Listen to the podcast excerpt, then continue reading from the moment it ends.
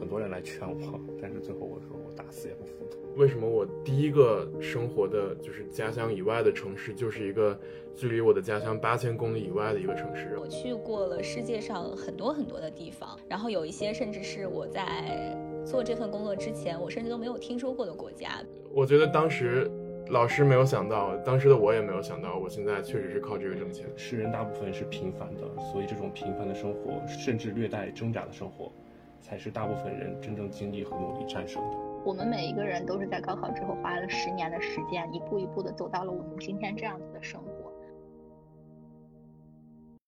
各位听众朋友们，大家好，欢迎收听我们的播客节目 B B M Bye Bye Mom，我是主播大金，我是主播大安。那我们这期节目上线的时间正好和高考重叠，所以我们就很顺理成章的想到可以和大家聊一聊高考这个具有国民性的话题。可以说，高考在我们国家的体制下，不仅仅是一场学生个人之间的竞技，同时也是一个家庭协作努力多年的结果。为了让孩子安心备考，很多家长选择可以不看电视，甚至举家到学校附近租房，这些都是非常常规的操作。在这样的背景下呢，高考对于大多数人而言，似乎都变成了一桩只能成功无法失败的事件。然而，现实是，对于像我们这样的普通人而言，我们拥有的似乎都是一个不那么完满的高考经历。高考成功或许才是一个人生的小概率事件，所以今天我们想放弃讴歌，我们想面对现实，我们想从高考失利的那个瞬间聊起，聊一下十八岁夏天那场关于人生的重要考试，到底在一个少年的心中搅动了怎样的波澜。而在高考后的十年，我们又付出了怎样的努力，才能在今天围坐一起笑谈曾经？为此，我们也特别邀请到了我和大金的中学好友小易和查理，与我们一起回到我们共同的少年时光，重温那个重要的时刻，以及我们在高考之后才徐徐展开的人生。那现在，我们就先请两位嘉宾和听众朋友们打个招呼吧。小易，要不你先来？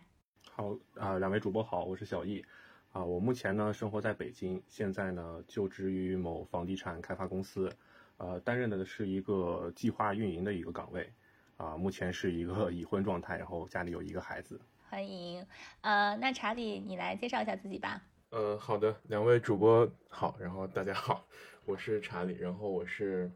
对，我是两位主播的中学同学，然后我现在是生活在上海，从事的行业是体育营销和新媒体相关的工作。然后主要是负责就是可能偏向于项目管理和客户管理这方面吧。我可能是今天连线的几个人当中唯一没有结婚的，呃，但是处在一个比较稳定的恋爱关系当中。那欢迎我们的两位嘉宾，然后也欢迎我们的第一位未未婚嘉宾。对，那个小易和查理也是我们节目当中呃第一次出现有男性的声音，然后我们今天也非常期待跟你们的聊天。那我们就像我们刚才说的，我们这个节目上线的时候正好是六月七号，然后是高考的第一天，然后我们就想从这个时间回溯一下，因为距离我们高考应该已经过去有十三年之久了。那两位还记得各自高考的时候的一些场景吗？关于高考的一个回忆和画面呢，其实我能想到的是，呃，就是在数学估分的这个时候，因为高考其实对我来说并不算一个特别顺利的一个过程，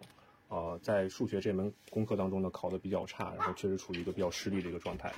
然后，所以能够回忆的是，在别的学科过程还好，就在数学估分当中，因为自己的答案和标准答案差的其实挺多的，然后比自己的预期差了很多，然后当时是其实情绪和心情上是比较失落的。那查理还有什么印象吗？其实现在回忆高考的话，我只有一些很零碎的画面和记忆。我记得比较清楚的一个一个事情是，我在高考之后的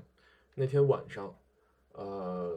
当然我不太记得是考完那天晚上还是过完分那天晚上，反正，呃，就是本来我爸妈是带我去公园散步，然后散着散着我就感觉我浑身特别的疲劳，然后感觉脚底发烫，然后就感觉身体很不舒服。后来回了家之后就就发烧了，然后就就小病了一场吧，反正就烧了一天。然后，呃，我现在回想，我觉得我当时可能就是，其实我自己并没有意识到我有多大的精那个精神压力。或者说我有多大的这种内在的自我的这种痛苦在自己的身上，然后直到就是高考的那个时间点过去了之后，然后身体有一个自然的一个反应，有一个有一个有一个生理的这种反应，但其实它是我当时心里的这个不不健康的一个状态的一个一个写照吧，可能是。其实查理说的这个，我觉得我也特别有感触，因为我一直觉得我好像。高考高三的时候那一年心态很好，但是我后来回忆的时候，我我就很清楚的记得我高三那一年是频繁的口腔溃疡，不管怎么样补充维生素都没有用，然后后来就严重到就是每天吃饭都很困难，然后那个时候长期的就是两三个月的不来生理期。其实我现在回看那个时候，就是你心理上好像觉得你没有负担，但是你的身体是非常诚实的，有很多就是现象告诉你你是处在一个高压的状态下的。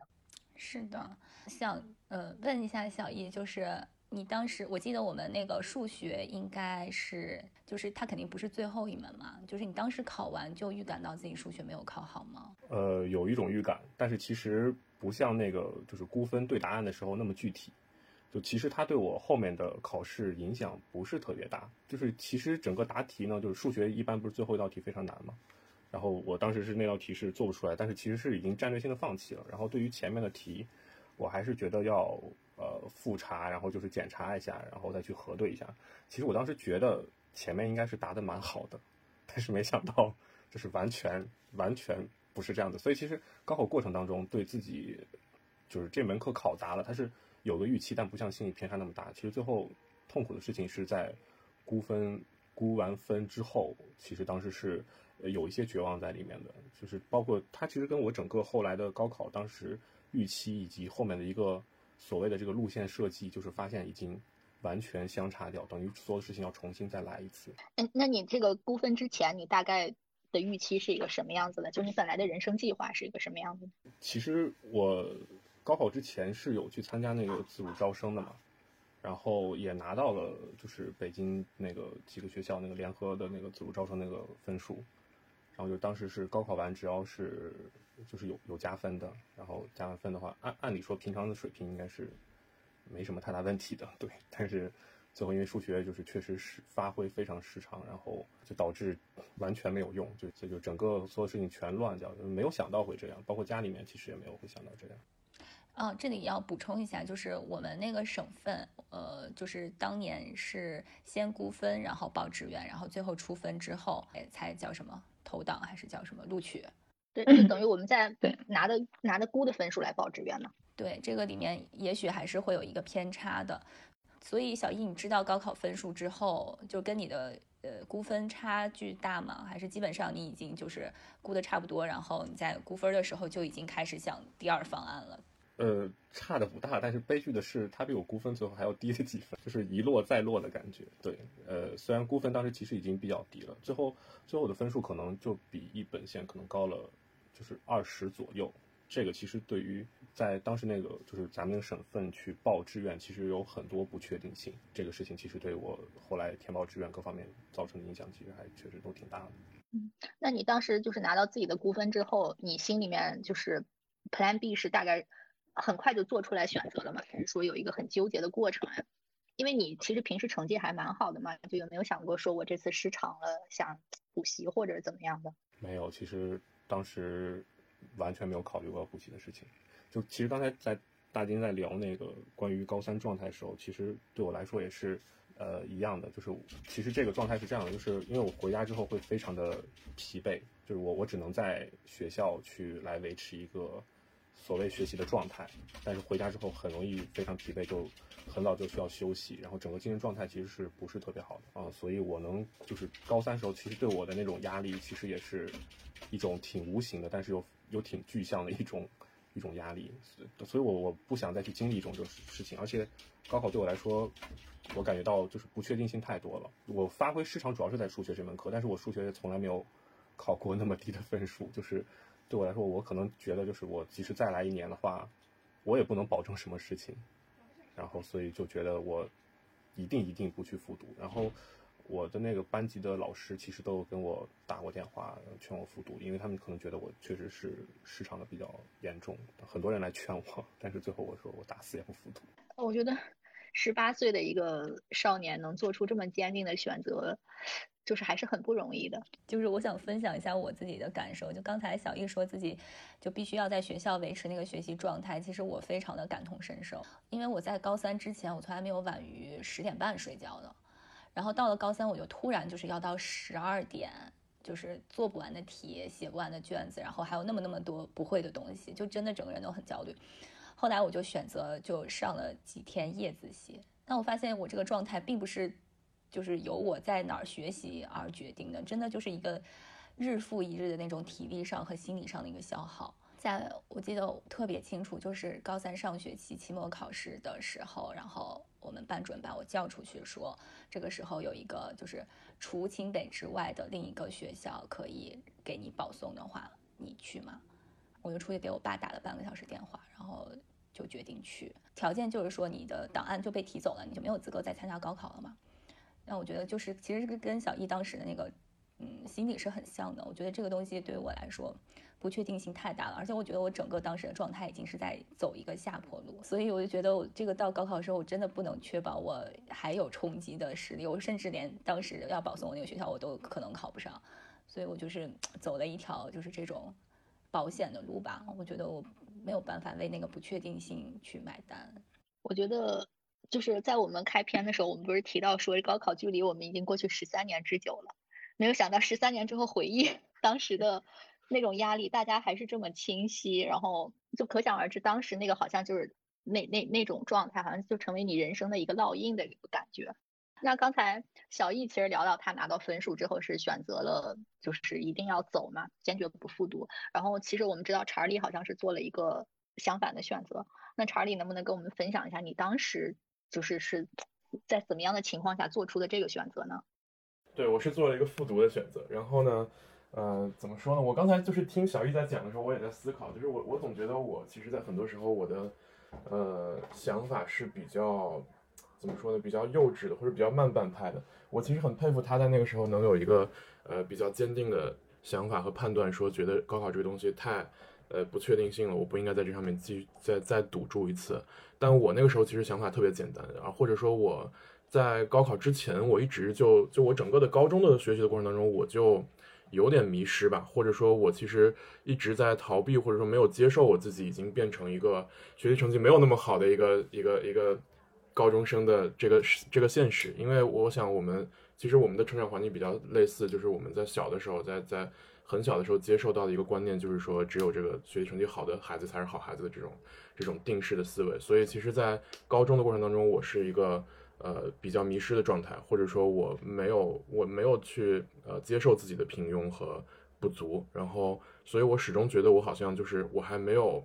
呃，我还没有足够的努力，我还有机会再重新证明一次自己或者怎么样的。然后，而且确实就是我的第一次高考的，呃，结果也是确实是比我预期的还要差很多。就是在估分的时候也发现，就是呃，虽然我本来可能就知道自己不会考得特别好，但是确实估分的时候也很晴天霹雳的发现。呃，比如说我当时的强项是语文和英语嘛，然后像数学我本来就是弱项，我知道我数学肯定考不好。然后呢，语文和英语我本来以为是能够帮我把分数抢回来的这个这个方向，但事实上我的语文和英语也是有些多多少少有一些失利，尤其是语文。然后当然，其实现在回看的话，语文这个科目本来就是一个在分数上会有比较大的不确定性，因为它主观题比较多嘛。所以我当时其实我第一次高考结束的时候，呃，在那个。成绩在估分成绩出来的时候，我就比较坚定的想要复读。我就觉得我其实我在高中还没有真正的好好努力过。我觉得我还可以再尝试一次，再去证明一次自己。但事实上，就是最最终的现实告诉我，就是我第二次高考还是会失败。所以，如果我现在我现在去跟我当年的我对话的话，我会建议他不要再搞第二次了，没有必要，没有必要浪费一年的时间。这都是成长之后才才有的一些领悟嘛？那我我就很想知道，你们不管当年是复读还是不复读，这个决定是你们跟就父母双方就是一起做出的吗？还是就谁在主导着这个？呃，我觉得我第一次就是我第一次高考失利了之后，决定复读的这件事情上面，可能是我自己的呃决定占的比重比较多，因为我自己当时是比较坚定的想要复读的，然后。呃，所以当我有这个怎么说呢？有这个意愿，以及我我父母可能也看到我确实，呃，考得太差了。就我当时应该是可能刚上二本线吧，然后就也基本上没有再跟我讨论别的选项，就就就接受了说我们要再试一次，再努力一次的这样的一个选择了。呃，但是我的第二次，就是我第二次高考，当然我虽然考的比第一次好，但是又是因为刚才里面讲到了我们那边这个报志愿会有一些不确定性，所以又因为填报志愿。然后也是出现了闪失。第二次那次我真的是非常的，呃呃，非常的无助或者说不知所措的。然后在那个时候，其实我自己是没有一个主意说我该怎么办的。然后在那个过程当中，其实是我妈帮我呃做了一个推动，就是她觉得呃，是可以做一个这种尝试和挑战，选择出国的。然后，所以第二次那次其实是我父母给我的建议会占的比重大一些。嗯，对我来说，其实决定基本上是自己做的，但是其实父母也有一个比较大的参与吧。嗯，其实就是父母作为一个旁观者，他们其实真的非常了解你的一个状态是不是适合去再读一年，或者是直接去就是填报志愿这样。因为就刚才聊到，就是关于回家之后整个精神状态不好的事，就是我回家之后，一般是晚上十一点左右吧，我记得当时下了夜自习，然后一般睡都十二点多，其实还会有还会在家大概看一个小时左右这个书的情况，但其实真的在家基本这一个小时都是看书看的三五分钟就睡着了，就趴在桌上睡。嗯，爸妈就知道，即使你再来一年，可能只会给自己更大的心理压力，可能状态会不一定会更好，所以在这个事情上。当我决定要不复读，要直接填报志愿要走的时候，其实爸妈们就是就是给予了很大的这个支持，然后就会认同你这种决定，然后他们也会跟你去反馈一个信号，就是其实你复读的话，不一定会有呃很确定的结果。然后因为当时有很多确实有很多老师，呃，包括代课老师、班主任什么都会打电话，呃，跟我说考虑复读的事情，然后其实也动摇过，然后。就在这个过程当中，爸妈可能会告诉你，就说就是未来还有很多选择，不如现在就先填报志愿，先去先去读大学，然后在未来再看其他的机会，然后会帮你再坚定一次，否则自己我觉得也可能会有动摇的可能。那我觉得小易的父母其实真的还是很难得的，就是因为像他这种事就明显失利的情况下，父母还能尊重孩子的意愿，并且就是告诉他，就是你的未来其实还是有很多机会再来修正这个结果的嘛。嗯，这个我觉得是比较少的家长能做到的，因为我们我之前跟大安我们聊这个提纲的时候，我们就很想聊的一个维度就是高考对于就可能不仅是对于孩子是很重要的，对于这个家庭来说也是一个就长时间的付出，然后这样的一个失败就不知道父母接受起来会怎么样。但是听起来就两位的父母感觉都很好，包括查查理的妈妈也是给了他很多很中肯的建议。对，我觉得可能还确实是风格上不太一样，就是我觉得我我父母那个时候。呃，并没有给我太多的这种，就是偏，就比如说我想去复读，但他们会帮我分析这个东西到底，呃，胜算有多大或者怎么样，这种比较偏客观的。呃，建议，但是他们给我一个很大的怎么说力量吧，在我现在去回想的话，是他们始终非常的相信我，非常的信任我。就是说，比如说当当我第一次失利的时候，我觉得我要重新再去试一次，再去复读一次，我觉得我能赢回来。那个时候他们是相信我能够赢回来。然后当我第二次再次失利，或者说因为一些意外没有能够没有能够达到预期的目目标的时候，那个时候我就是我第二次高考失利的时候，我是极度的不相信自己了，我我不知道该怎么办了。但那个时候。呃，包括去考虑去出国的话，我觉得出国也是充满了未知。我不知道我去了国外之后能不能够呃重新证明自己，或者或者追回我跟别人落下的差距，或者怎么样的。呃，但那个时候再一次的，我觉得我父母是非常的相信我，他们相信我，呃，出国之后能够去改变我的命运，能够去取得我应该取得的一个一个成绩。所以，呃。这两次的相亲，我觉得其实是其实是有一定的这种连贯性和一致性的，就是他们始终非常相信我，这个给我给了我很大的力量。我当时可能没有那么没有那么意识到，但是现在回想起来是确实是觉得很有感触的。对他们就给了你一个强大的心理支撑嘛，这个其实很重要的。对，然后另外，其实我还比较好奇一点，就是因为其实两位在大学阶段阶段都读了一个相对不是那么大众的专业嘛，就是我在想，就是父母在专业的选择啊，或者说将来的路线的规划的上面，给你们一些什么建议呢？呃，关于像这个专业选择这事情，其实最开始的时候，我的专业是设计类，就是景观设计，呃，它现在确实是一个不是特别热门的专业。但当时报考志愿的时候，其实整个社会状态和现在今天来说还是有挺大不一样的。当时就是建筑以及建筑类相关专业，其实是一个对分数要求挺高，还有就是对一些其他专业就能力要求挺高的一个事情。然后因为我是学了很多年美术，然后但是我是走的正常这个就是高考这种招生走的，所以当时建筑类或者设计类的东西，其实对我来说是比较有优势，或者是比较我相对比较适合的一个选择。呃，这方面其实父母跟我也聊了很多。我高中的时候，因为压力比较大，其实我当时是和呃学校的美术老师借了一间画室。我周五下午的时候会逃课，然后会去画室，然后去画画。然后当时其实是一种压力的一种宣泄方式。但是他给我一个信号是，其实我会非常热爱美术这件事情。我当时高考完报志愿的时候呢，其实就希望报一个跟美术有关的，或者是能运用到这项技能的专业。然后，所以当时强烈的选择的专业基本都是像工业设计、工艺设计、建筑设计、规划设计、景观设计这这类型的就设计类的专业。呃，其实当时父母有跟我聊过这件事情，那自己的一个想法还是占了比较主要的一个因素，所以当时就选择了景观设计，就是园林设计这个专业。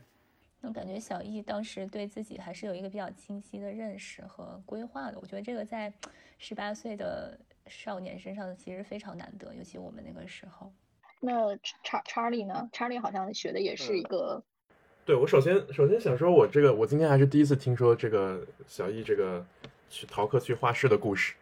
这个这个故事真的藏的时间太久了。我的我的大学的专业是城市规划，其实跟呃跟小易的专业属于是这种姐妹专业吧，但是。我自己其实我并不是从小学美术或者怎么样，我学我最终我的大学的专业也是，并不是设计方向的，是比较偏呃理论和政策方向的。然后我我是怎么选的这个专业呢？其实我我刚才说了，我我这个人好像一直就经常会容易比较慢半拍在很多事情上面，或者想法比较幼稚。就是我在高中，我一直到了高三很靠后的时候，我都没有想好我到底要学什么样的专业。然后呃，但我有一个比较明确的想法是，我不想学那种特别热门的专业。呃，比如说商科啊什么的这种，然后我同时我又不想学那种特别特别冷门的专业，然后呢，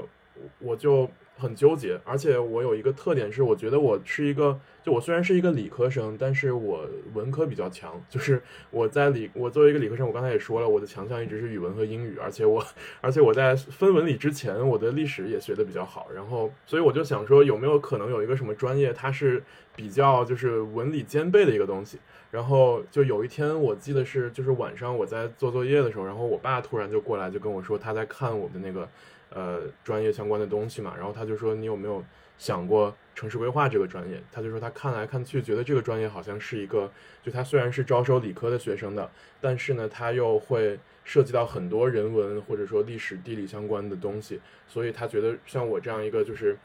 虽然好像没有一个特别强的呃强项，但是就是知识面比较广、想法比较多的这种这种人，是不是做这种专业会比较呃合适？然后 就是从那之后，我就开始研究这个专业，然后觉得这个专业呃确实挺有意思的，是从我个人的兴趣去出发做的这个选择，并没有说想太多，就是这个东西就业啊或者行业的发展啊什么的。现在回过头来觉得当时是有点幼稚的，然后确实最终我现在也没有再从事这个行业了。这个我们可以放在后面慢慢聊。对，这个故事可以等会儿可以说等会儿讲到那个 大学。可以说你从未从事过这个行业。差不多是这样的。我我当然我在建筑公司做过实习，然后但但我大学毕业之后就再也没有做过这方面的。这个等会儿讲到这个大学的学习过程和这个就业选择的时候可以再细聊。那就这么听下来，其实两位在这个大学专业的选择上，其实是一个相对，呃，比如说查理，我听起来感觉好像是一个就是有有一定父母参考，然后做出了一个权衡。然后小易呢，他可能是比较就知道自己想要什么，然后最后也是平衡下来。就好像高考失利这个事情，并没有，嗯，对你们选择专业就带来什么。我也不能这么说吧，就是你们的大方，就是你们大方向其实是早就已经想好了的，只是在这个框架里面看，就是怎么样能会有一个选了不同的高的，对，可以这么说，是吗？是，对。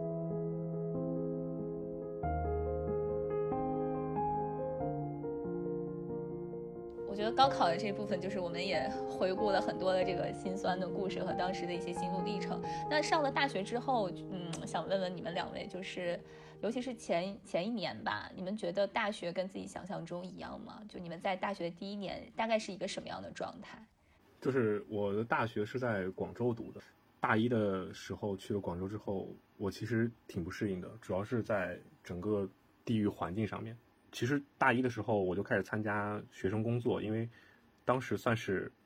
呃，因为是个北方人，普通话相对标准，然后就是被老师就是安排了比较多像类似于像主持啊或者这类的一些学生工作。但是坦诚的讲，广州这个城市很多年，包括到现在，其实都不算特别适应这个城市，包括气候条件，啊，包括语言环境，其实。都是不是特别适应的。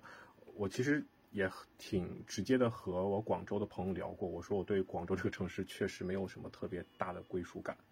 啊，但是不妨碍就是第一年在大学的时候还是挺努力的去融入整个的大学生活，然后也因为参加学生工作呢，有了很多的和老师和其他学院的同学然后接触的机会，对我自己的后来的人生其实也产生了挺多的一些影响的。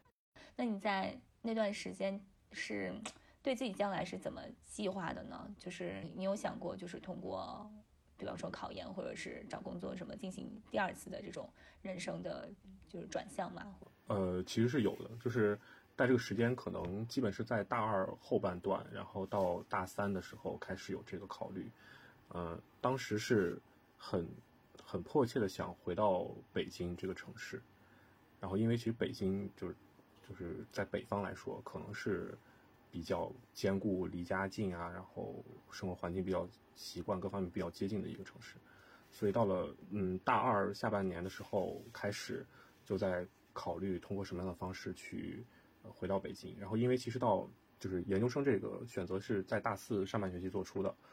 然后这个时间其实基本还有一年多的时间。然后通过这一年多的时间，其实我最后把包括自己的一些。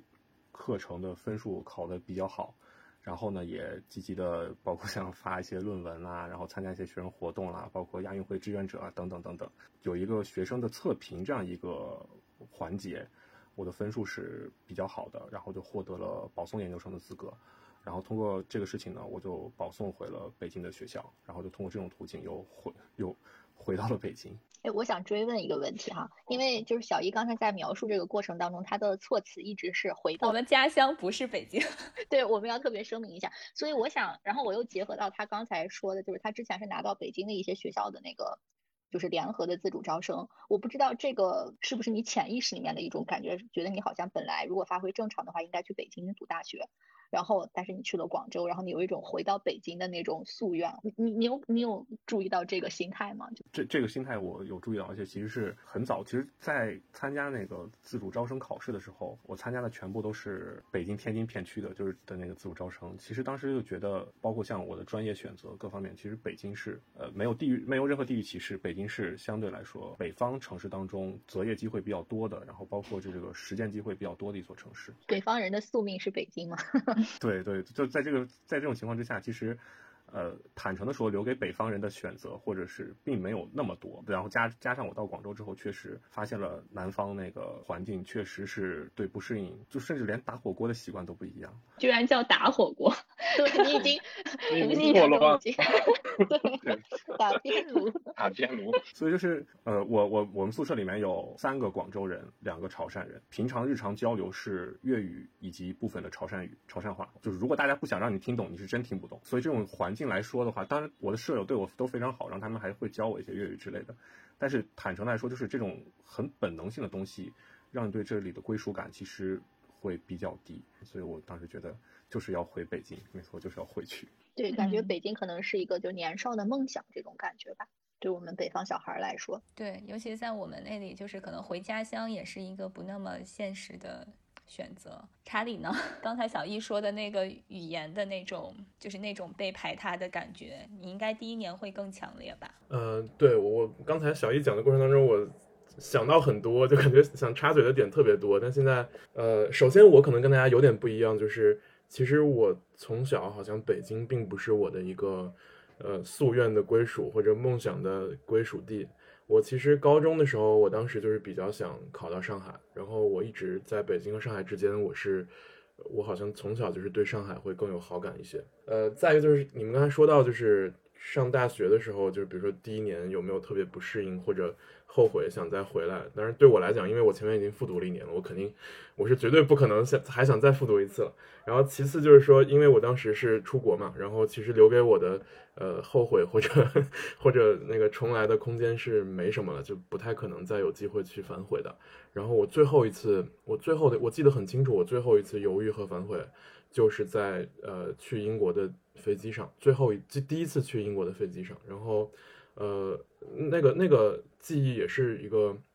刻骨铭心的记忆吧，就是我我当时是从呃北京起飞，然后在迪拜转机，然后从迪拜飞到曼彻斯特。然后当我从那个窗子上看到已经能看到迪拜的那一刻，然后我就突然在想，我说现在我已经离家太远了，我已经没有任何的机会。去反悔了，我当时就突然有点紧张，突然有点害怕，然后我的眼前就一直在过，呃，在那在那之前的几个月发生的所有的事情的那些画面，包括高考的失利，呃，包括填报志愿的失利，包括我自己在家里边的那种情绪的崩溃，包括我跟我爸妈在呃商量该怎么办，或者他们在安慰我，在鼓励我，然后包括呃我自己写过一些。呃，少年不知愁滋味的文字啊什么的，然后包括在我我在去最初想到要不要去出国，第一次去那个中介那里去了解信息，我们开着车在路上被追尾，然后当时眼前一片漆黑，感觉是感觉自己的生活和命运陷入了绝望的那种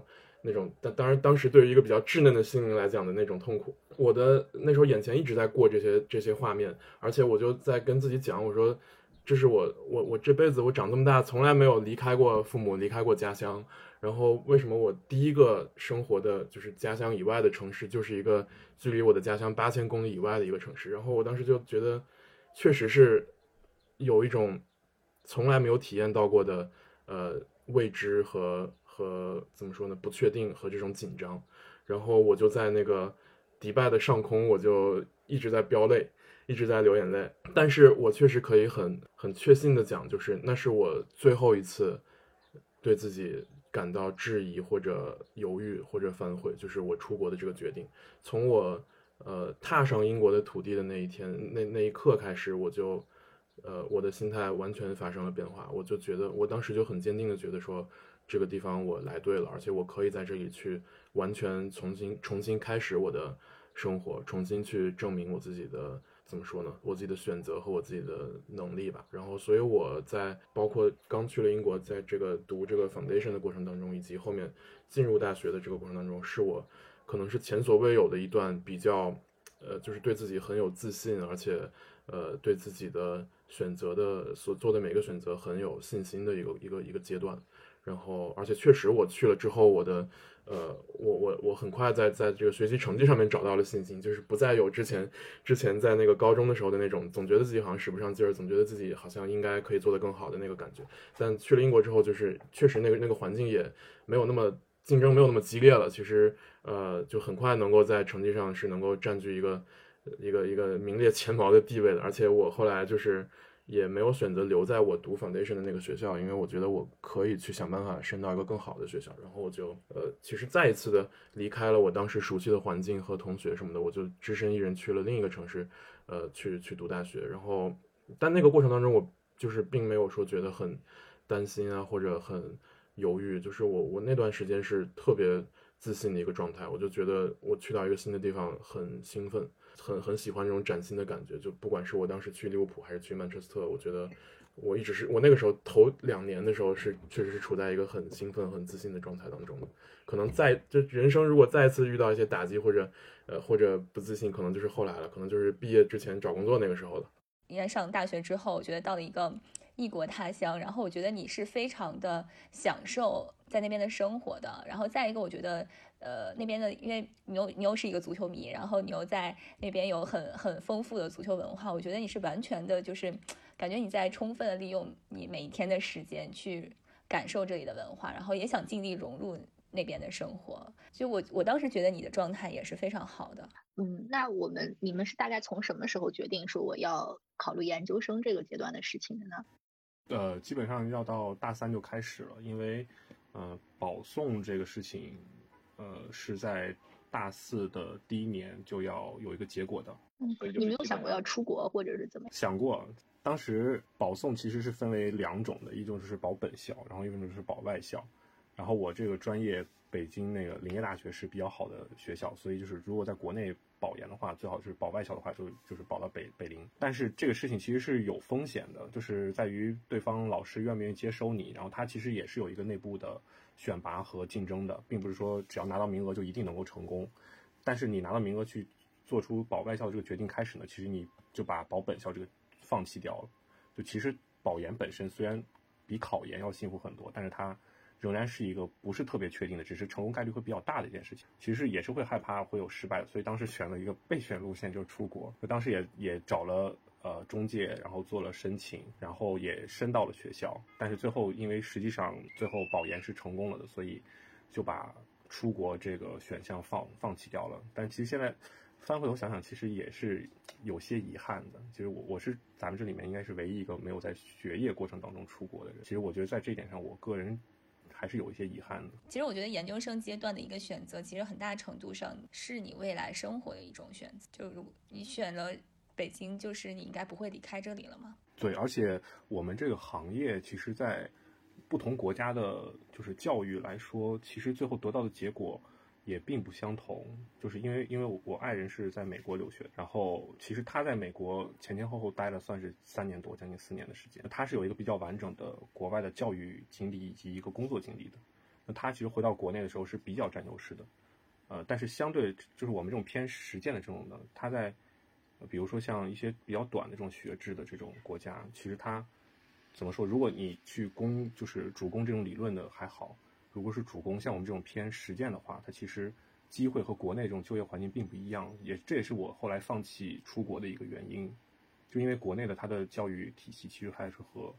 就业对比较匹配的。因为我自己也带过实习生，其实会后来后来会发现有一些地方的留学的实习生回来之后。它的设计能力会比较相对来说比较薄弱一点。那其实这个是往往在国内就业环境当中，就是我，就是我。对，我觉得你从来没有画过图哎，那个查理。我其实也画过，但是很少，真的很少。对，所以就是我其实刚才小易在说他那个遗憾的时候，我就在想说，其实也不必遗憾，就是你走的这条路决定了你现在的生活。就是如果你出国了，可能你不会找这份工作，然后你也可能不会遇到。呃，你现在的爱人也可能就没有你现在的这样的生活，而你而你现在生活，在我看来也非常幸福，就其实没有太大的必要去遗憾这个事儿。对，就不过是作为一种经历，可以去体验一下。呃，那查理就 刚才也也要将加入这个 实践的对话，你的大学生活到研究生这个阶段的过渡，自己当时是一个怎么样的一个计划呢？对，其实刚才小易说的最后这个点，帮我做了个铺垫，就是其实我们俩是我刚才讲到是比较类似的那个专业领域嘛，然后呃，确实有很大的这种国家不同国家的学术风格方面的这种差异。我一开始的想法，其实我最一开始当然没有接触过很多。就是行业上面或者实践或者说职业方面的东西的时候，其实不知道没有想到那么多。就一开始其实想的还是比较简单的，就我出国之后还是按照我最开始我在国内在高三的时候选择的这个专业往城市规划的方向去走。当然大家也知道城市规划这个专业怎么说呢？他包括他在在国内经常是本科就要读五年的嘛，然后所以在英国也是一样，他会比其他的。专业的那个学制稍微长一点，大家都知道英国的学制本身是比别的国家要短的，一般是三年的本科和一年的研究生。然后我们这个专业其实是有一个选择，就是你可以直接读一个本硕连读的，就是四年出来拿的是一个拿的是一个这个这个 master degree。而且而且如果不读这个第四年的话，其实是没有资格去呃申请这个。就是虽然虽然我们知道很多外国人他不一定会选择读研，他一般可能本科毕业了就去就业了。但是在这种比较专业性比较强的这种专业来讲的话，比如说你想要拿到这个皇家城市规划学会的这个注册资格的话，你是需要有这个认证的硕士呃学历，同时要有比如说一到两年的这个从业经验的。所以很多人可能会直接选择把这个把这个硕士学位读下来之后再去就业。所以我其实是一开始就直接读了四年，然后拿到的就是一个城市规划的硕士的学位。但是，就是我在从大大概大三、大四的时候，就逐渐的意识到，我这个学位可能对我就业来讲会很困难。当时在呃找实习或者找什么的时候，就已经各种各样的在碰壁。而且我当时在回有一个暑假回国实习了一个夏天之后，就也意识到说，呃，这个东西在国内的不管是学术还是职业的这个要求，都跟在英国很不一样。呃，在中国的话是很讲究，你要有这种画图的能力，这种实践的能力。但在英国的话，这个东西是比较偏偏偏学术和政策研究，它尤其是跟政治比较挂钩的。所以很多呃，我的同学什么的可能会去到这种比如市政厅、市政府这样的地方工作。那这样的话，对我来讲又是一个，就是我两边都不讨好。我回国的话，大家会觉得我的技术层面的能力有点不足。我如果是在英国的话，他们又很难说。比如说你是一个政府的招聘的话，你很很基本上不太可能招一个外国人，所以我我在两边的就业都会比较困难，所以我就当时在大四的时候就开始考虑说，是不是不要在这个行业上面一直走下去了。然后刚好就是在那个年代，十年前或者不到十年前，八九年前吧，那个时候正是这个这个 social media 大火的时候，而且正好就是刚才主播也讲到，就是我从小是一个球迷嘛，然后呃，当时在英国的时候，也是因为在那边有一定的这种不管时差还是资讯上面的优势，所以我一直有在做一些这种偏向于。呃，体育类的、足球类的自媒体的东西，也因此就是认识了各种各样的人，得到了一些各种各样的机会。所以我在大学期间就有在就做了不少这种，呃，足球或者说新媒体相关的兼职，或者是这种 freelancer 的工作。所以我那个时候就就就在想说，好像我如果在这个行业去找工作的话，可能会比我在呃之前的这个城市规划的那个那个那个专门的呃领域去找工作要容易不少，不管是在中国还是在英国。所以我就比较坚定的选择了一个改行，所以我当时在我的第一个学位读完的那个时候，我去考虑申请研究生的时候，也就没有再考虑继续读规划相关的，就是选择了一个呃传媒相关的一个研究生的学位。嗯，我印象特别清楚，就是我们当时就我跟大安一起在英国读书的时候，然后我们那个时候跟查理就有很多的交集嘛。有一年我正好是世界杯嘛，然后我们就会收听他。的那个应该也是网络直播的节目，我们那个时候就觉得他已经是一个很成熟的这种播报员了。然后我我一直以为你的这个路径好像是就是有意而为之的这种转行，没有想到是一个也是无形当中可能带你走上了一条正确的道路吧。我觉得两位嘉宾听下来感觉其实还是蛮有差异的，就比如说他们面临了同样高考失利的情况，然后有的人做出了复读的选择，有的人坚持要走，然后。包括后来大大学的这个专业，然后有的人也是坚持了下来，有的人就是悄悄的转了专业。对，所以我觉得可以给听众们提供一个比较比较多多角度的一个思考吧。对，但我现在看下来。我就觉得说你们俩最后都做了那个非常适合自己的选择。小易是一个就是嗯，如果我我没有理解错的话，就是一个追求比较呃确定性的这样的一个人。那这么一一步一步脚踏实地，就是这个轨迹是非常清晰可见的嘛。但就是查理就是另外一种风格，就可能像他自己所说的，就是他自己可能计划性不是那么强，但是他自己有。呃，自己非常丰富的这种爱好和精神世界，然后他的确就是在我们的那个教，我们当时的那个高中环境中，似乎是就是学理科的。呃，学生是更聪明、更优秀的，所以他在那个环境下选择了理科。但是我觉得，我一直觉得他是一个非常有文文艺气息的人，所以就是他自身的这个特点和特质，最终也没有被埋没，就是他还是最终发挥了自己的这个特质，然后把它用到了自己的工作当中。然后他现在从事这个行业。但我觉得听下来就是有一点感动，就是无论我们当时就那个少年十几岁那个少年，他不管是在什么样的一个情况下，然后什么样的心情下做出的那个决定，最后时光。带领我们都找到了一个比较适合我们自己的生活，我觉得这个就有点动人了。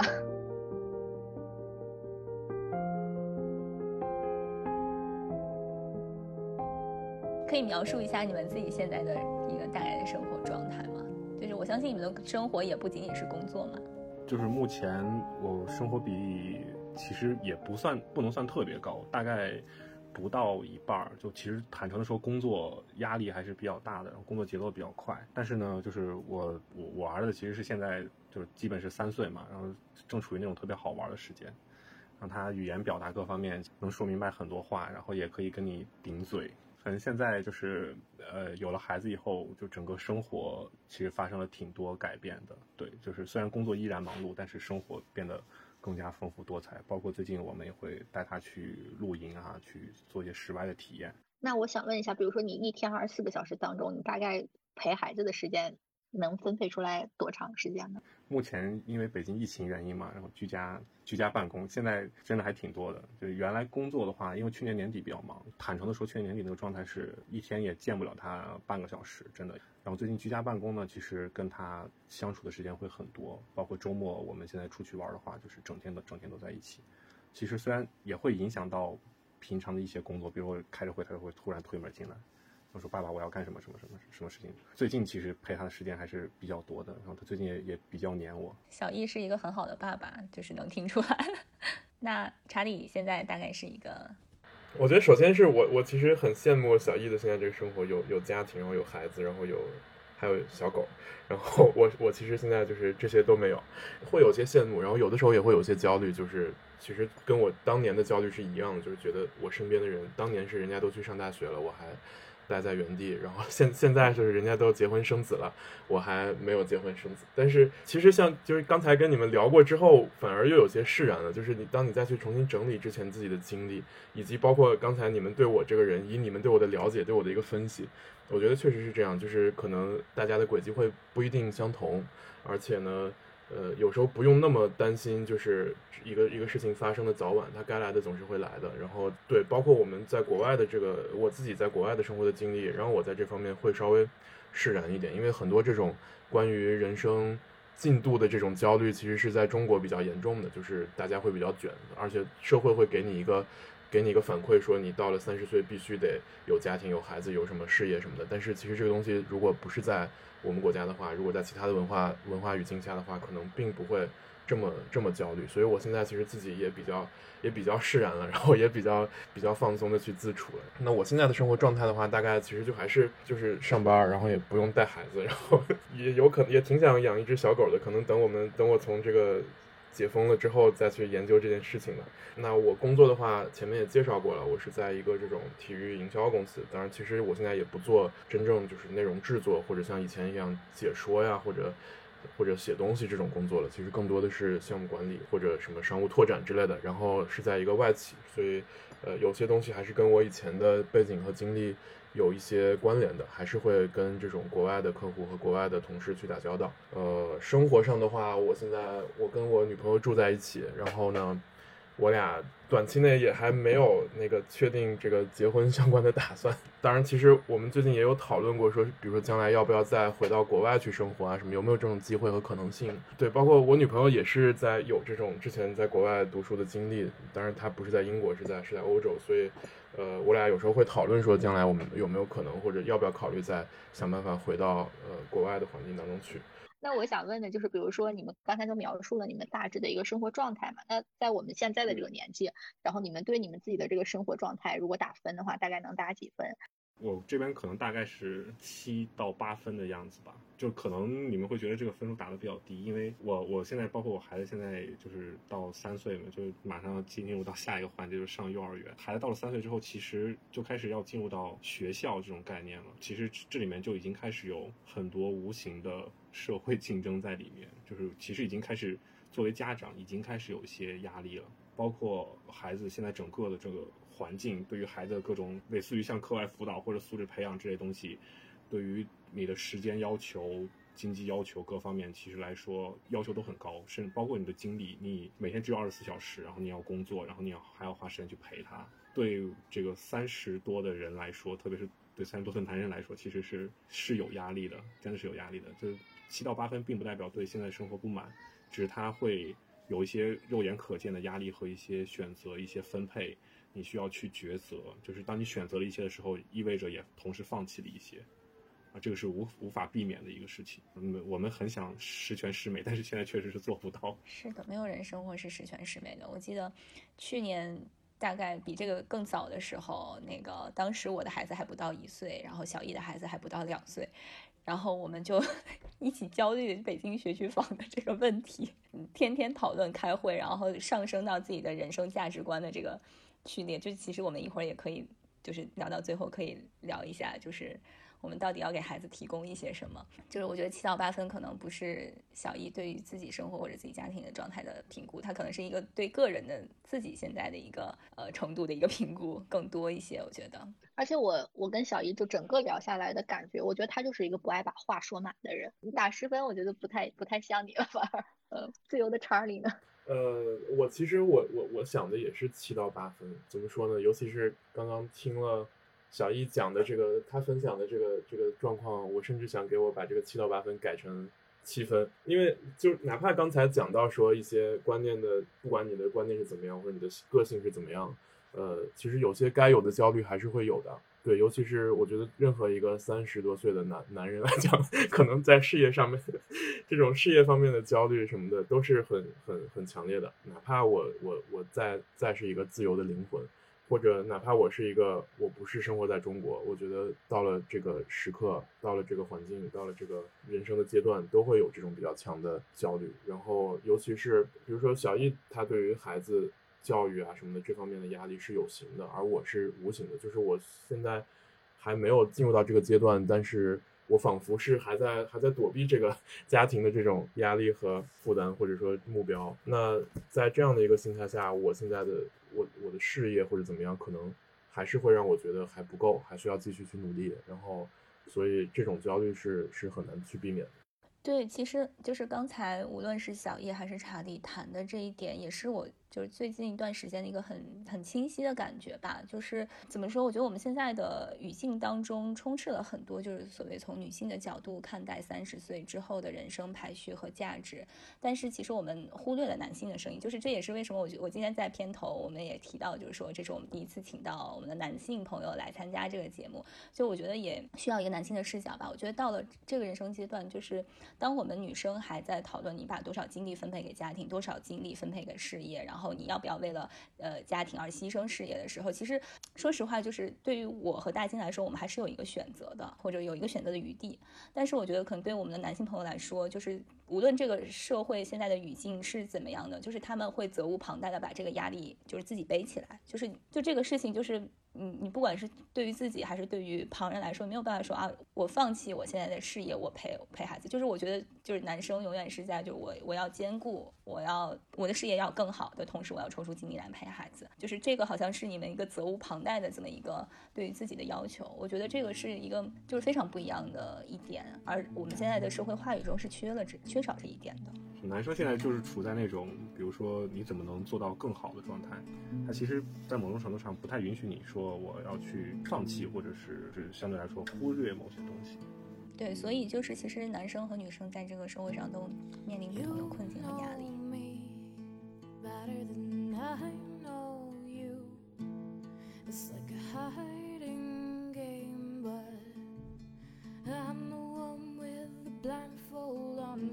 嗯，因为我和大丁在准备这个提纲的时候，我我数度就是把当时我十八岁想象的我三十岁的人生，或者说是二十五岁之后的人生拿来进行一个对比嘛，我就觉得我我我现在人生跟当时想的完全不一样。现在来回想的话，十八岁时候的那个你会怎么样看待现在的你呢？就是你们现在过上了他们当时想要的那个生活吗？或者这个中间有什么差异吗？对我来说，可能真的像那个大安刚才说的一样，就是完全无法去比较。我觉得十八岁的自己，其实对当时自己未来，虽然刚才大英说我是一个比较，比如说按部就班或者一个比较不会把话说满的人，但是其实我回想十八岁的时候，应该对自己的人生没有任何明晰的规划，但是他其实是有一种期待在里面的，但那个期待的，就是形象应该非常模糊，完全不具象。我可能当时会觉得自己会过一个，比如说特别牛逼、特别就是。绚烂的那种人生，我觉得就大家可能年轻年少的时候都会这么想，觉得自己将来一定会非常与众不同。然后，但是三十岁的时候，虽然大家仍然呃过得不错，但是整体来说，他仍然是普通大众当中的一员。如果十八岁来看的话，可能我觉得会有些许失落，但这种失落就是是当时十八岁完全无法去考虑或者是想象到的，不可能会想到当时呃现在三十岁的自己是一个。可能会很平稳，有些平凡，但是是一个比较幸福的一个状态的人生。对，我觉得我想说的也是，如果去回想我当时怎么样去想象现在的生活，或者长大以后的生活的话，我觉得那时候肯定是没有一个特别明确的画面的，肯定没有一个特别具象的想象的，就是一个很模糊的，觉得自己将来应该是，比如说事业有成，家庭美满这样子。但是那个时候是看不到现在的这种。具体的生活状态的，比如说我现在去跟我十八岁的自己对话，去跟他描述我现在的这些压力和焦虑的话，他可能也很难去理解。那当然对他来讲，他可能也怎么说呢？我十八岁的我自己也想象不到，我现在呃会从事跟我自己从小喜欢体育、喜欢看球这个爱好相关的工作。那对于十八岁的我，如果知道这件事情的话，可能会觉得挺开心的，可能会觉得挺。挺挺惊喜的吧，就可能想象不到现在的工作会有什么样，会有多少的痛苦，但是是能够想象到现在的工作，呃好的地方、幸福的地方在哪里。我今天早上在准备我们在在在看我们这个提纲的时候，我还想起来一件事情，就是说我当年作为一个球迷呵呵 是很幼稚的，可能会在桌子上摆几个小纸球，就在就能玩一场足球比赛了。然后我还记得我有一次，就是我一边我玩的很认真的，我一边就是我其实是弹纸球玩，但是我会在我的那个笔记本的那个背面把那个比分啊什么的记录下来。然后有一次就很不巧的被我们老师给给抓到了，就就被老师严厉的批评了一顿，而且而且老师可能有点误会，他不知道那个是我自己玩的，他以为是那个真实发生的比赛，他以为我在记录那个新闻啊什么的。我记得他说了一句话，就是是你你你这东西你记得这么清楚，研究这么透彻，你将来能靠这个吃饭吗？将来能靠这个挣钱吗？我觉得当时。老师没有想到，当时的我也没有想到，我现在确实是靠这个挣钱。所以，我如果现在去跟十五岁的我去做一个对话的话，我觉得他会挺惊喜我现在的一个生活方式和工作方式的。我特别感动，对，就是我们临时加一个问题，就比如说你现在的生活当中有什么点是你可以告诉你十八岁或者十五岁的那个你自己，就是让他很振奋的。查理刚才说了这个嘛，我觉得就是他真的从事了自己的爱好来作为职业。我刚才也在想，我说如果是我的话，我可能会跟我十八岁或者十几岁的那个我自己说，我现在是一个特别有独立人格的人，然后我做了很多可能别人看起来是。不像我会做出的事情，我觉得这个是那个特别乖巧的，就是不敢有什么太多对生活有什么期待、有什么抱怨的那个时候幼小的我，我觉得可能会觉得就会让他觉得比较感动的地方吧。就我以前也是一个中学的时候也是一个体育迷，我当时也其实非常想成为一个体育记者，所以我当时在大学选专业的时候，我也选了传媒专业嘛。但是后来我没有没有进入到这个行业，所以就是查理说的这一个，就是他把自己的爱好变成了。嗯，自己的事业，这个在我所有的朋友当中也是非常非常少见的，所以我真的特别为他高兴，而且我也就是我也总会跟别人提到这个事情，我特别为他骄傲。其实，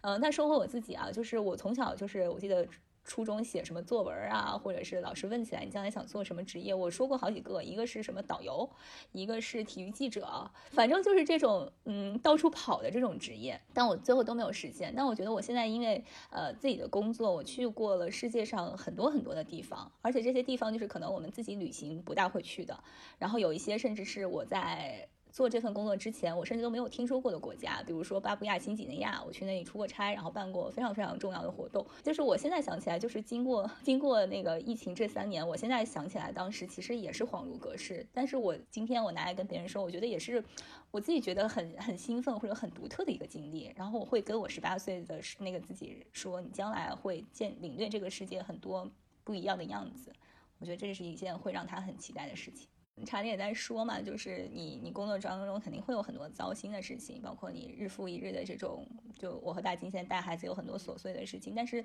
我们把这个视野放大，就是回顾自己人生的这些历程，我觉得让你觉得那种闪光的这种瞬间还是很多的，让你觉得你你这三十年也没有白过的这种感觉。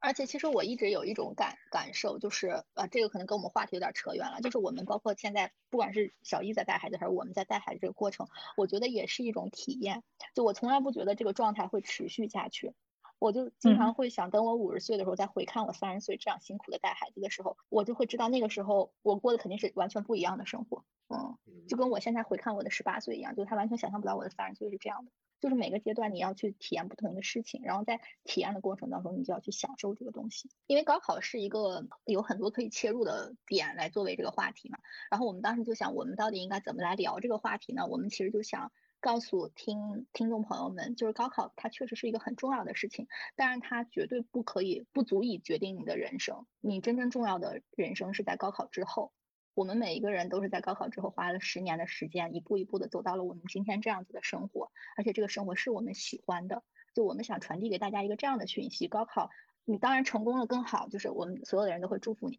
但是如果你失败了，或者如果你没有达到你自己的那个预期吧，你不一定是失败。我觉得也没有什么事情，就是你可以继续继续过你的人生，你可以继续拥有那种璀璨的人生。对，挺感慨的，挺感谢这这场对话的。我觉得我们平时生活的当中可能。是负能量居多的，对，直到就是说到这个跟十八岁的自己去对话的时候，才突然觉得自己其实已经成长了很多，或者说已经完成了很多挺了不起的事情。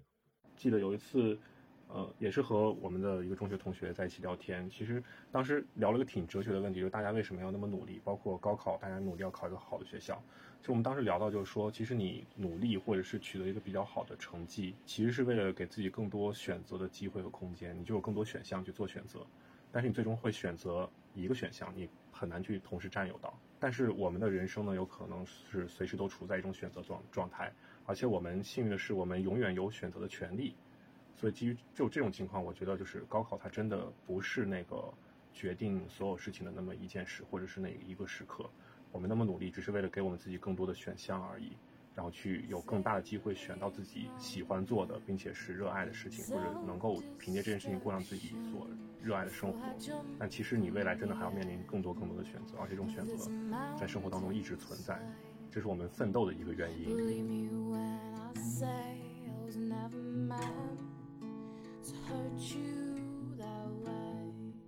那我们经历了这样一个成长轨迹之后，我们四位嘉宾里面现在有三位都是有孩子的嘛？就是包括查理，他你将来也会有自己的孩子，对自己的孩子，对于他的成长，如果他将来比如说也要参加高考，你会有什么规划吗？就是结合你自己的这种经验，小易刚才说他现在就已经在为这个这种上幼儿园的事情在焦虑。哎，其实我一直在这过程当中，我就想问，你不觉得我们最后都成长成了一个普通人嘛？就是你为什么还会这么焦虑于你孩子的成长呢？就是他，他最后无外乎也就是这个话题，就是我去年跟 小易探讨的。就我们在去年的时候聊关于学区房这件事情的时候，真的当时一度非常焦虑。然后我们最后还真的花了钱，然后约了某个大 V，然后坐在一起专门聊了这个话题，就关于选区学区房的选择。要提前很多年去筹划这件事情。就当时已经觉得聊跟那位大 V 聊之前，我当时感觉是我已经晚了，我已经有点来不及了。但聊完最后跟那个大 V 他就是再聊一个话，他就他就说你们最后不都成为普通人了吗？所以，我现在对这个成为普通人一点也没有什么排斥或者觉得任何想法。我觉得真的就是这样子。但是，就是他焦虑点在于，就是虽然是普通人，但是在你力所能及的范围之内，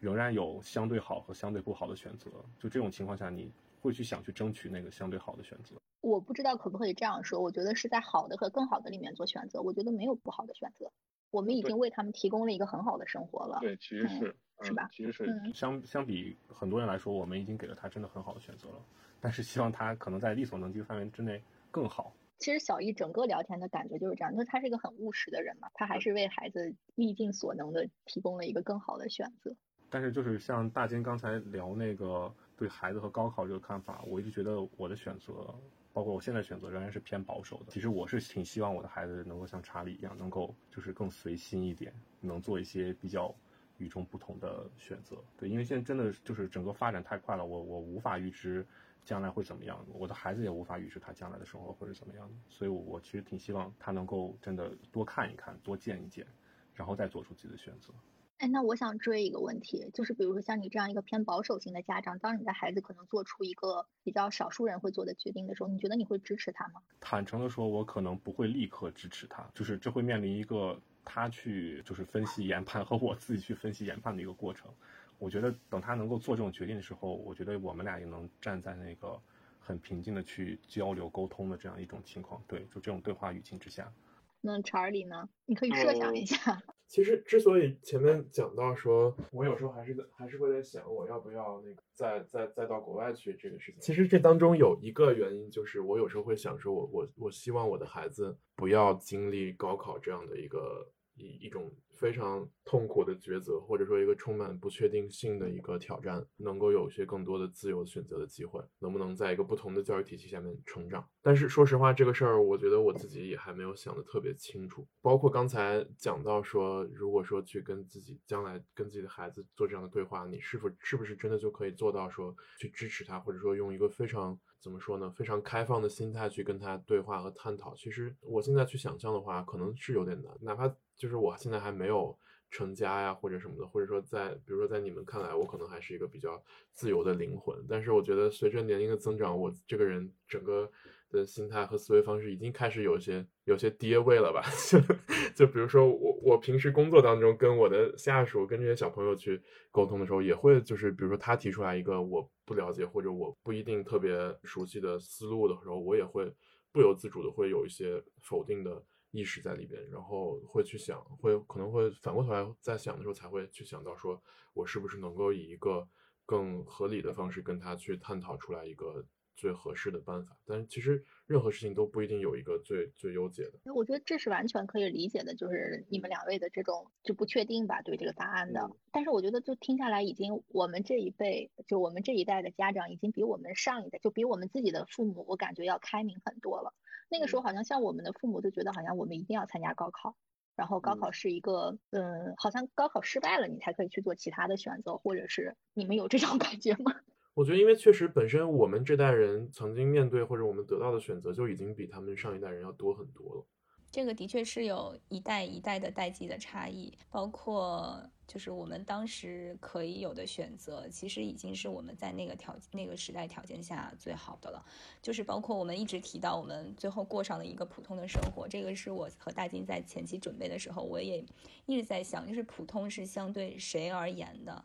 就是我觉得我们相对于，其实我们在相对于中国社会的很大一部分人来说，我们过的。并不是普通的生活，就是我我我很谨慎的用这个“普通”这个词，我觉得可能对于一些人来说，这是一种伤痛吧。就是可能很多人就是他高考失败了，他没有出国这个选择，他要么就是进工厂打工了，或者他压根儿就可能就上不了高中。就是我们站在我们所有所拥有的条件上来说，我们今天可能过上了一个我们当时所想象的，不是那种。特别璀璨、特别 fancy 的那种模糊的 那种影像吧，我们也只不过是过上了日复一日的这种上班、回家、带孩子，然后处理呃处理家庭关系这样的一种就是非常的琐碎，然后却又非常真实的这种生活。对，我觉得我们最终就是所有人吧，成年之后你都真实的进入到了这个生活的日常当中。这个可能就是我们说的这种普通。普通，对，对，我觉得我很认可你刚才说的，呃，我们应该谨慎的用选用这个词，确实是。另外，我还有一个，呃，一个感受就是，我觉得大家子不管有孩子没有孩子吧，对于自己将来的这种教育的规划，其实就是很难避免的带入个人的体验。小易就会提，他可能会想。让孩子就是有更多的体验，去看更大的世界。查理会说，他可能会不想让孩子再经历高考这种就高压的这种考验。就我突然特别能理解为什么我们以前会说，有的父母让孩子实现自己没有实现的人生梦想。我突然有这种理解，因为就是对于我来而言，我没有参加过高考。就是我反而觉得这是我人生一个特别大的遗憾。就我觉得我现在性格当中会有一些面对困难的时候的那种逃避，或者是想换一种解决方式的这种潜意识的这种选择，我觉得都跟我当时选择不参加高考有关系。我觉得那个是一个，就是你必须迎难而上的那种时刻，你不得不面对那个，你必须要就 be tough 的那种时刻。但是我选择了没有参加。但我希望，尤其我的孩子是一个男孩，我希望他是他坚毅一点。当然，这种就是对于教育的这种规划是是一个动态的过程嘛，我不可能在他现在这么小就把他将来路都规划好了。但我其实现在的想法是我特别希望他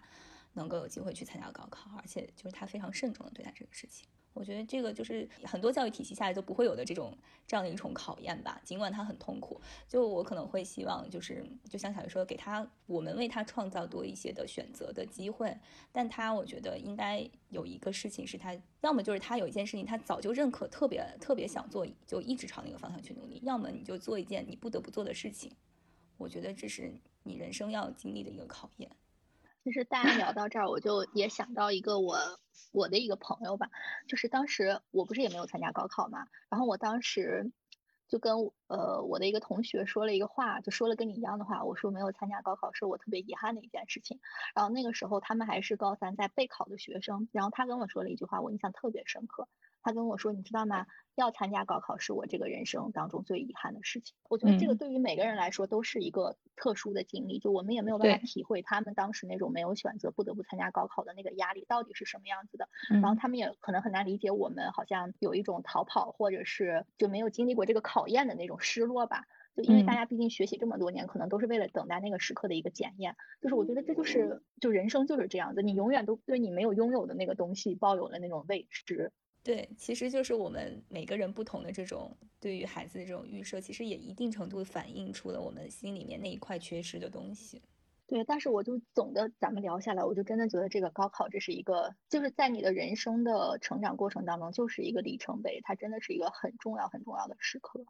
就对每个人来说都是这样吧。对，所以就是无论无论过了多少年，就是每当那个高考的那几天，大家还是会回想起来，啊，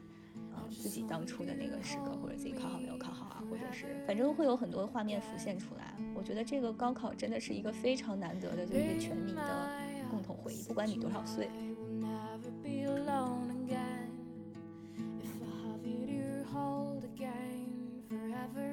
那我们聊了这么多，我们其实可以进入一个就是总结的一个方向了，因为我们从高考到现在也十多年了嘛。我们虽然反复在强调高考是一个很重要的事情，然后我们但其实也同时介绍了一些其他对我们人生比较有重要影响的一个决定。所以我就想说，我们嘉宾包括我们自己也可以分享一下，比如说在这成长的整个历程当中，你觉得有哪些有几个事件是呃决定了你人生方向的，就可以给听众朋友们一个参考吧。对我影响最大的其实是。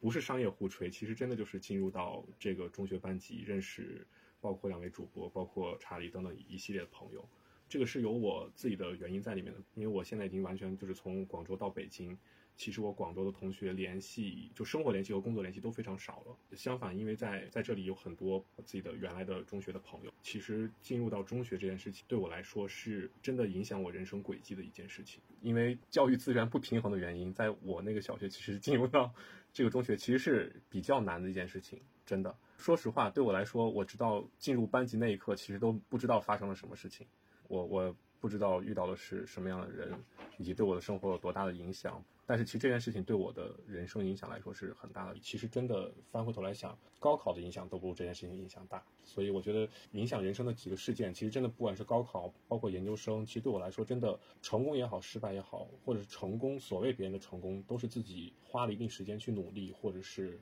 去提前准备的一个结果。它可能是理所应当的，但是我觉得进入到这个中学这件事情，对我来说是有一些些小幸运的成分在里面的。恰巧它其实对我的人生影响来说是最大的。嗯，确实是这样。就是怎么说呢？突然就很感慨吧，会觉得其实之前没有想到，就是我们当时那么小的时候认识的这一批人，最终是成为我们这整个到目前为止这一辈子可能是最最重要的一些朋友吧。其实这个我之前，比如说我我之前就有感触，就比如说我大学的时候都已经。基本上跟我的高中的同学联系的越来越少，特别少。然后小学的同学更不必说了。但是也不知道为什么，就是跟 我们这一批 初中的同学一直有特别强的关联。近几年，由于我在上海，然后你们在北京，其实已经不像你们那个在北京那批人可能关关联的那么紧密了。我有时候会觉得大家好像呃已经有些有些陌生或者有些疏远了。然后，但是事实上就是每次。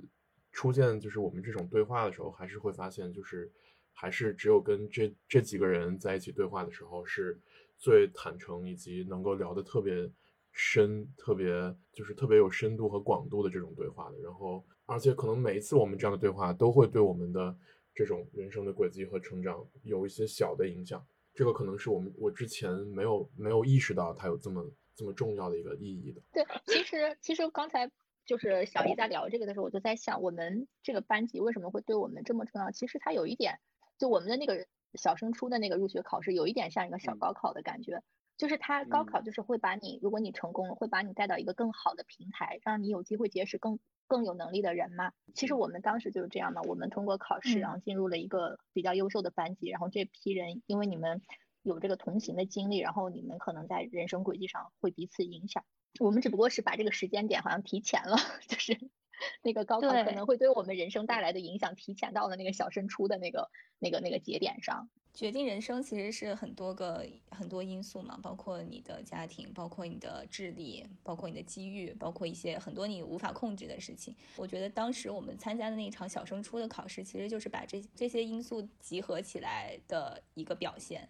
然后再加上，我觉得可能对于十几岁的少年来说，那个时候正是一个人生观、价值观形成的一个阶段。然后基于这那个时候，就是我们可能形成了非常类似的价值观，然后我们陪伴彼此成长。所以就是无论在我们在人生之后的哪个阶段再次相聚在谈论的时候，我觉得我们这个人生的这个底色是共通的，就我们底层的价值和逻辑是一样的。我觉得这个是让我们今天再坐在一起，无论什么时候再坐在一起交流的话，都会有那种对你还是你，我还是我的那种感觉。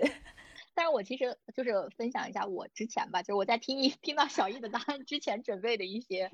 但我觉得也是我的真心话了。就我觉得，首先上大学真的是一个非常重要的人生事件，就是因为在我们，尤其是在国内的这这种教育体制内吧。就是中学生感觉对于你的人生的目标，或者是你要从事的职业，其实是没有一个明确的想法的。你可能就是只有一个模糊的概念，说我要考一个好大学。但是你考大学要做什么？毕业了之后能为这个社会做什么？你是没有概念的。我觉得我就回想我的人生，真的是从进入大学开始，我才了解了这个社会到底是有一个怎么样的分工。因为你在大学里面会见到不同的。专业，然后有很多专业是我曾经想都没有想过，就是会有人去做这个的。比如说我们当时有很多同学是学社会学的，我我就完全不知道这个世界上还有人在研究这个东西。就是上大学你会看到一个社会的组织结构是怎么样子的，有哪些专业，这是一个很重要的。然后我觉得出国也是一个很重要的人生选择。出国的话，你就是可以看到世界的丰富性嘛。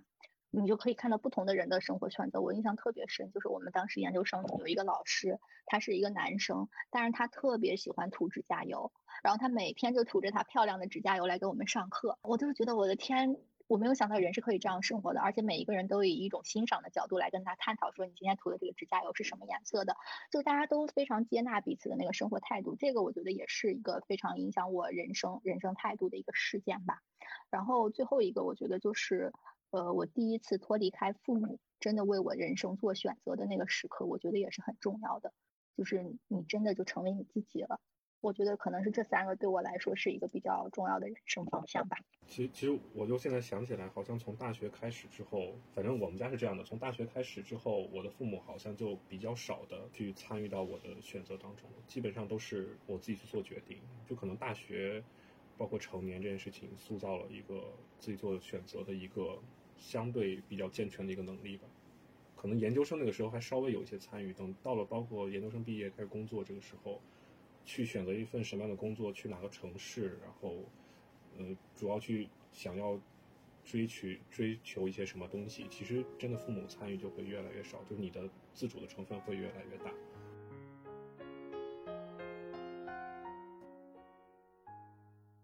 那我们如果有机会对十八岁的那个面对高考重压的自己说一句话的话，你想说什么？我写内容是这样的，呃，我希望你多看看外面的世界，多了解了解不一样的人生，再做出自己的选择。无论如何选择，真正的生活现实的多，复杂的多，却也有趣的多。也许想象的生活是被聚光灯包围的世界，只有欢乐，但正因为现实的生活除了欢乐，还有难过、悲伤、平静。甚至很多无法描述的心情，才有了记录和回忆的意义。就像当你有了自己的孩子，其中的幸福是无法幻想和模拟的。世人大部分是平凡的，所以这种平凡的生活，甚至略带挣扎的生活，才是大部分人真正经历和努力战胜的。我们刚才也很多次聊到，就这种这种感受，就是我们当时想象的可能就是一个非常模糊的一个画面，我我飞黄腾达。但是我们从来也不懂那个背后究竟意味着什么。也许我们会成为那样的人，但是那个那样背后也带有很多的痛苦、压力和悲伤。对，首先我们今天的一个初衷是想告诉大家，高考即便失利，并没有那么可怕，因为高考其实只是人生的很多个节点当中的一个，它当然有非常大的决定意义，但是它并不会让你彻底的失败。你在人生的每一个。挫折和失败之后，都会迎接到扭转自己命运，或者说重新去取得一些胜利和成功的机会的。但说实话，就是如果让我去跟当年的自己对话的话，我还是希望自己能够在高考之前再努力一点。这个失败的遗憾是会是会确实是会持续的跟着我的。它并不是说它改变命运轨迹的一种遗憾，而是说自己当时没有尽没有尽全力，没有把自己最大的能量发挥出来的这样的一个遗憾。但确实就是，即便失败了，它并不是它并不是末日，就是它也许反而是命运的一个安排，反而是一个更好的一个安排。那我们这一期节目就有笑有泪的这一期节目就基本上也聊到这里了，非常感谢两位嘉宾。嗯，来参与我们的录制。我们在这个过程中也共同回忆起我们一起的很多故事吧。我觉得，就是聊完之后，心里面还是满满的这种感觉。那两位跟我们的听众朋友们打个招呼吧，那就。呃，希望播客前的各位听众朋友，如果你正在面临高考的话，仍然希望你取得一个优良的成绩，一个令自己满意的成绩。如果有如果会正在听这个节目的年轻的朋友，或者不管在人生哪个阶段的朋友来讲，我想说的就是不要给自己太大的压力，不要太担心失败的结果，但是在那个过程当中的时候，还是尽自己全力去做，然后做一个遵从自己内心的选择就足够了。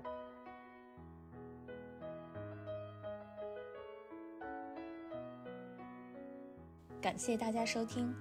你可以在微信公众号、微博、小红书搜索 “bbm bye bye mom” 关注我们，还可以在苹果播客、小宇宙等泛用型客户端，以及喜马拉雅、网易云音乐、荔枝播客、蜻蜓 FM 等平台订阅我们的节目。如果你喜欢我们的节目，别忘了给我们好评或点赞，或是在微信公众号下方点击喜欢作者给我们打赏。我们也期待在评论区与你互动。下期节目我们不见不散。